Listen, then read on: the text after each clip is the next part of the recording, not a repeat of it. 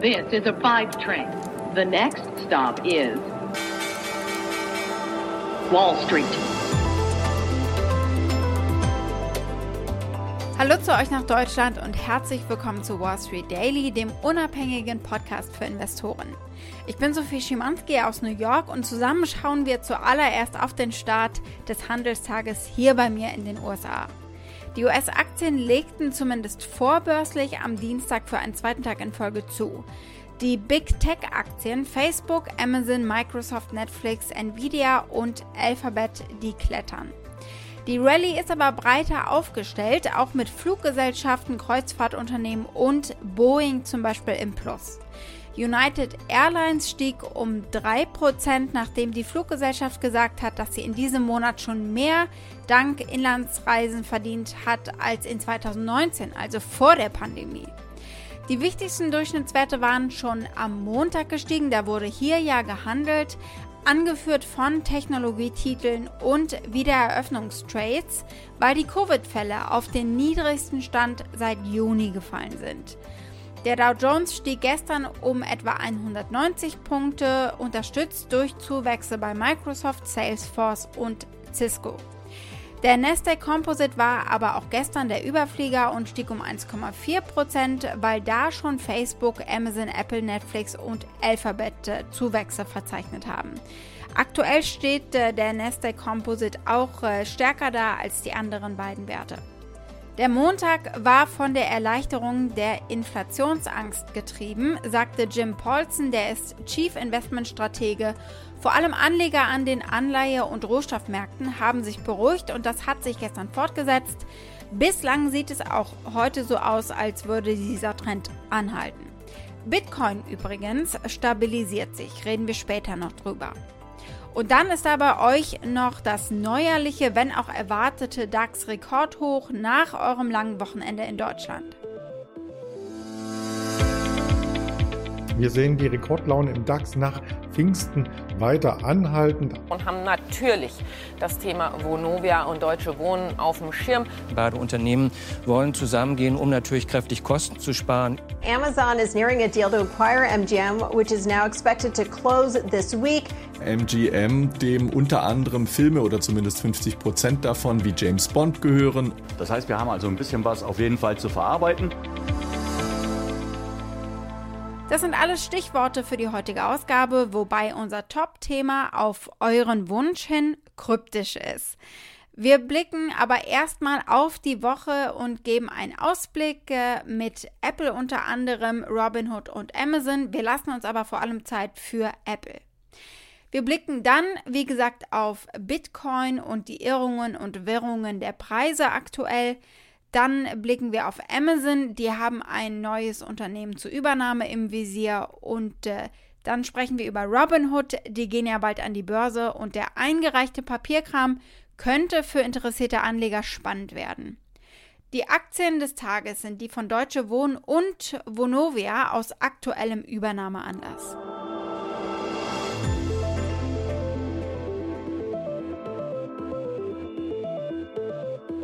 Wir blicken zum Start äh, in diese Podcast-Woche mal auf die Woche an der Wall Street. Was steht eigentlich alles an? Vor allem natürlich Apple versus Epic Games, ein Rechtsstreit mit Symbolkraft. Aber kurz zu den Terminen erst einmal. Die Anleger sind diese Woche, die bei uns ja gestern schon und auch sehr positiv begonnen hat, vorbereitet auf mehr Volatilität. In dieser Woche sind Dix Sporting Goods und Nvidia zwei der Unternehmen, die Gewinne melden, während Investorenereignisse für Ford und Yum Brands im Rampenlicht stehen. Der Kryptowährungssektor wird eines seiner größten Ereignisse des Jahres erleben, wenn die Coindesk-Konferenz stattfindet. Mit dabei wird natürlich Coinbase sein, die sind ja auch an der Börse gelistet. Und dann Cathy Wood von ARK Invest, Michael Saylor von MicroStrategy und Ray Dalio von Bridgewater. Und äh, ebenso sprechen wird ein Fettbeamter, damit es nicht nur Kryptobullen da gibt. Und dann dürfte der Rechtsstreit zwischen Apple und Fortnite-Mutter Epic Games heute in die letzte Runde gehen. Und auf den Ausgang schauen wir dann morgen, wenn es Neues zu berichten gibt. Der Höhepunkt dürfte bislang heute gewesen sein, als Epic Games Apple als Overlord bezeichnet hat, heißt so viel wie Herrscher oder Oberlehrer, und der iPhone-Hersteller seinerseits Epic vorwarf, den Weg für eine beängstigende Zukunft für iOS-Kunden angetreten zu haben. Der CEO Tim Cook war auch da und hat sich natürlich verteidigt und äh, es gibt davon leider keine Aufnahmen, es gibt nur Zeichnungen und die Erzählungen von anwesenden Reportern. The CEO of Apple testified in a groundbreaking court case. Tim Cook was in federal court in California defending charges that his company's App Store is an unfair monopoly. In court yesterday, Cook testified that the App Store is not a monopoly and forcing Apple to allow competing app stores on the device would damage the consumer experience and lead to increased malware. The phalanx of lawyers for each side doing battle all this week in Oakland underscore how high the stakes are. Nachdem sie tagelang unzählige wirtschaftliche Analysen und Beweise und Daten vorgelegt hatten, landen die beiden Seiten heute da, wo sie angefangen haben. Sie streiten sich darüber, wie die Richterin Yvonne Gonzalez Rogers Apples Rolle in der digitalen Wirtschaft interpretieren soll. Das Ergebnis dieser Analyse könnte die Funktionsweise des App Stores verändern und Apples führende Position und Rolle im Ökosystem Apps gänzlich neu schreiben. In wenigen Wochen wird die Richterin dann endgültig entscheiden, ob Apple ein agiler Innovator ist oder ob es, wie Epic behauptet, ein Monopol ist, äh, das seine Kontrolle über den iOS App Store nutzt um dem Wettbewerb zu schaden, Innovationen einzuschränken und die Preise eben hochzuhalten. Die Richterin sagte am Montag schon, sie werde sich bemühen, bis Mitte August eine Stellungnahme abzugeben, obwohl dies natürlich länger dauern könnte, weil sie durch Tausende von Seiten gehen muss, äh, die in dem wegweisenden Kartellverfahren generiert wurden. Apple kurz beiseite, dann äh, werden wir diese Woche nämlich auch von Robinhood hören, von der Trading-App, die geht an die Börse und äh, wir werden hören von Amazon, die MGM kaufen wollen, das insolvente Studio hinter den James Bond-Filmen. Wir blicken heute auf beides. Aber das Top-Thema ist auf euren Wunsch hin Bitcoin. Ihr habt gesagt, Sophie, mach doch noch mal bitte das Krypto-Chaos. Runter ging es durch einige Decken, die Kryptobullen für den Widerstand gehalten hatten letzte Woche und aktuell stabilisiert es sich etwas, dank dem unerschütterlichen Glauben der Kryptogemeinde. Hey everyone, so today I'm going to be going over what's happening with this apparent crypto crash. I don't care too much about the unrealized losses because I know I'm not selling anyways. So I see this more as an opportunity to buy more crypto while it's on sale. Okay, diese Jungs sind einfach nicht abzuhalten von Krypto, sagt auch der TV-Host Jim Cramer. Wouldn't it be amazing if we could stop talking about Bitcoin and start talking about stocks sometime? Sadly, I don't think it's going to happen. Not with so many younger people buying all sorts of cryptocurrencies with borrowed money, sometimes on a 100 to 1 basis. Nutty, huh? That's right, you can control a huge volume of crypto for little capital up front.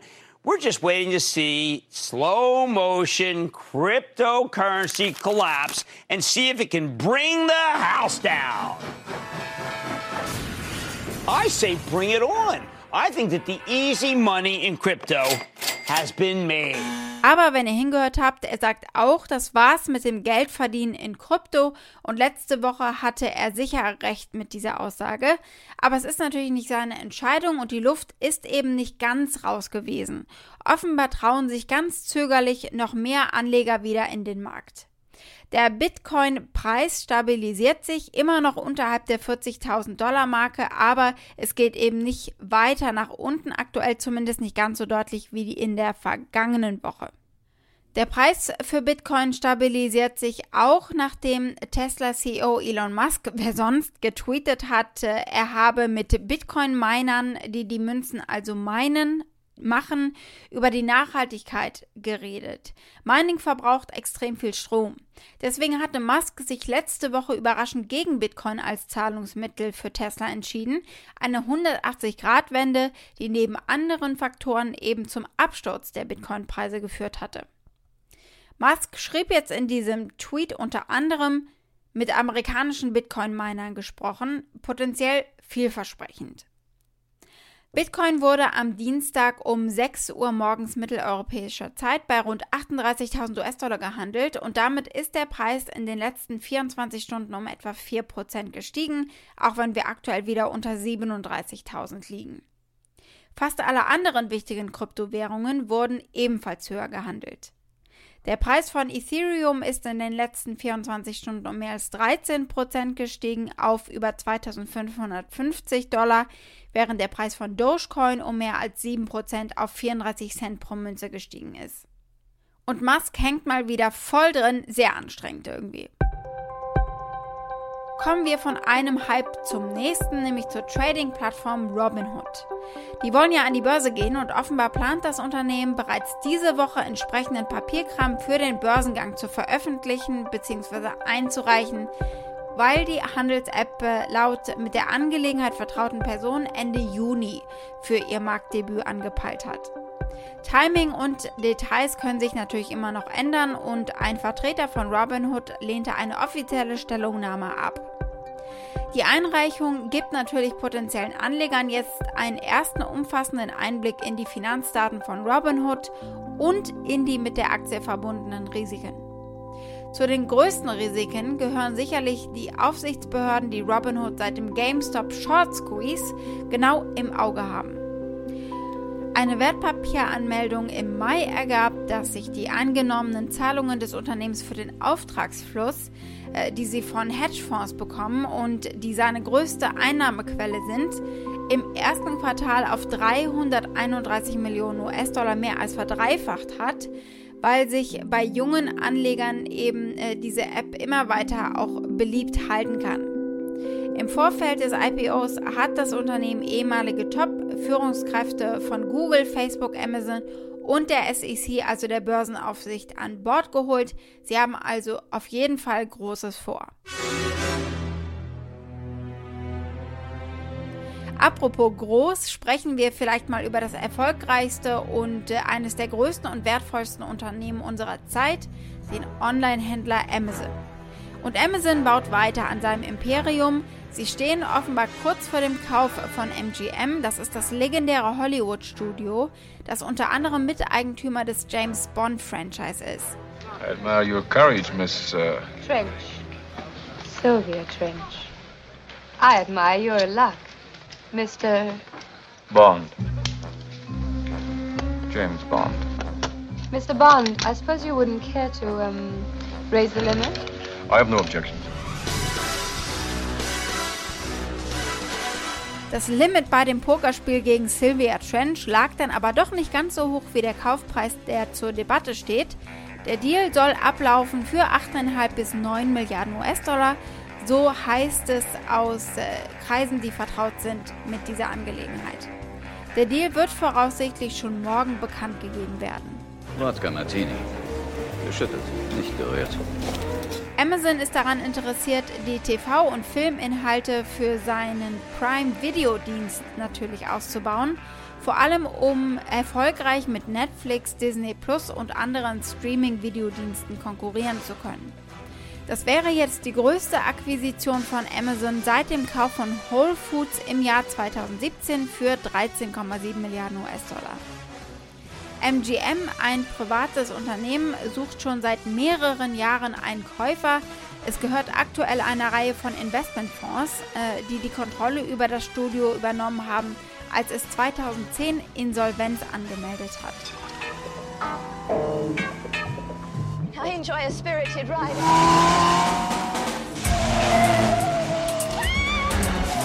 James, stop this. Stop it. I know what you're doing. Really? What's that, dear? You are just trying to show off the size of your, your engine. Ego. Dabei besitzt MGM eine Reihe berühmter TV- und äh, Film-Franchise-Unternehmen, darunter Rocky, Legally Blonde, The Pink Panther und Stargate. Es besitzt auch ein Studio, in dem aktuellere TV-Hits gezeigt werden, darunter The Handmaid's Tale und Fargo. Dazu gehören auch eine Reihe populärer Reality-TV-Shows, darunter Shark Tank, The Real Housewives und The Voice.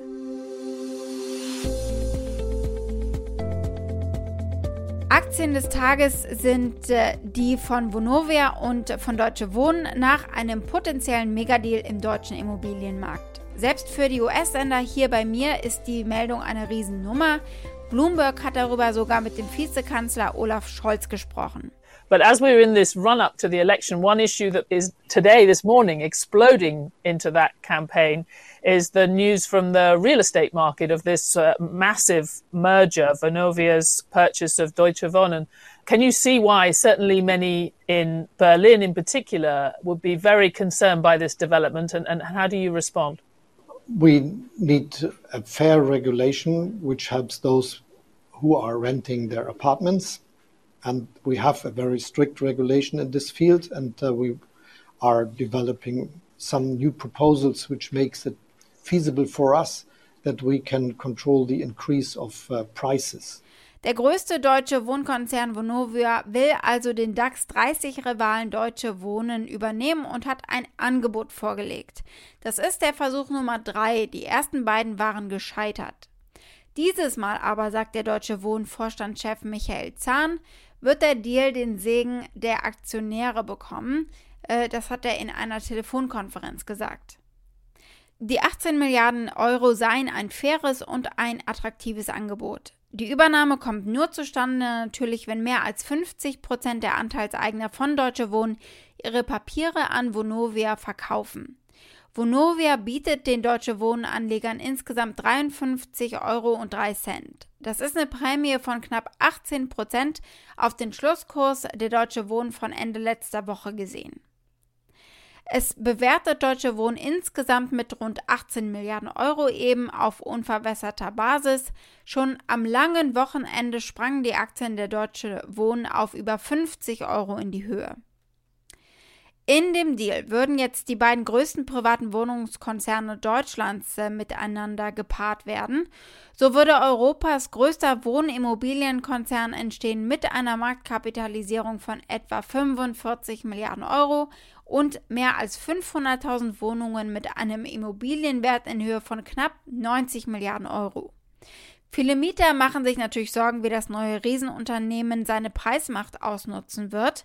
Der Berliner Bürgermeister Michael Müller gibt sich aber sehr positiv auf der Pressekonferenz.